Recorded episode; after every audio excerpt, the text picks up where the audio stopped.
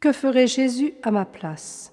Écoutons Marie-Antoinette de Guezer, 1889-1918, laïque, aînée de douze enfants. Ce sont des extraits des lettres à ses frères.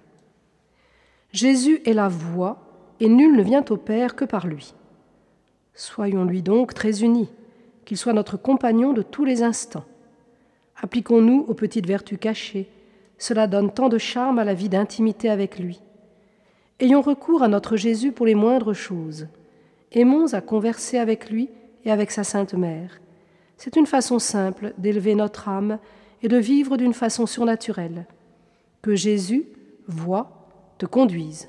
Que Jésus, vérité, t'éclaire. Que Jésus, vie, te fasse grandir de plus en plus en son amour. Transformons-nous en Jésus de plus en plus, en nous nourrissant de plus en plus de son bon plaisir, par amour, afin que notre louange pour le Père et notre influence apostolique augmentent sans cesse pour une toujours plus grande gloire de Dieu.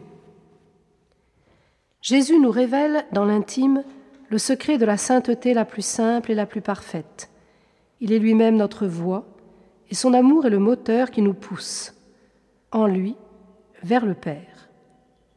Unissons-nous de plus en plus au Christ, demeurons en lui, vivons de sa vie qu'il est venu nous donner, alimentons-nous, comme lui, de la volonté de son Père à chaque instant, et lorsque le divin bon plaisir nous apporte la croix, jetons-la bien vite dans le feu de l'amour pour le rendre plus intense. Quel bonheur stable on éprouve lorsqu'on aime et choisit d'avance tout ce qu'il voudra, et que c'est simple. Jésus faisait toujours ce qui plaisait à son Père, c'était son règlement, et le Père ne l'a pas laissé seul. Faisons nous aussi toujours ce qui plaît à Jésus en vrai compagnon, et lui demeurera avec nous incessamment. Croyons en sa présence si vivante, si pleine d'amour.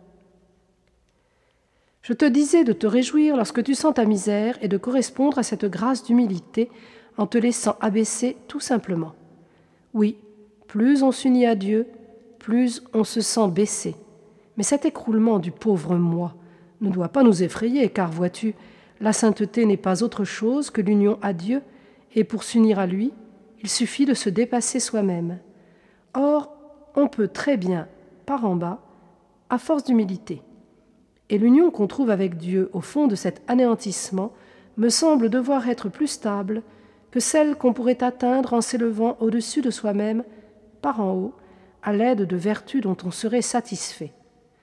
Que son amour soit notre lumière et notre force, que son feu divin nous dépouille de tout ce qui n'est pas lui, afin de nous faire trouver notre tout en lui seul, qu'il nous consume entièrement, afin que Jésus vive et agisse en nous, pour sa gloire pour celle de notre Père et de la très sainte Trinité. Voilà l'idéal de l'apôtre, l'idéal de celui qui veut semer l'amour, le divin, la vie surnaturelle sur son passage.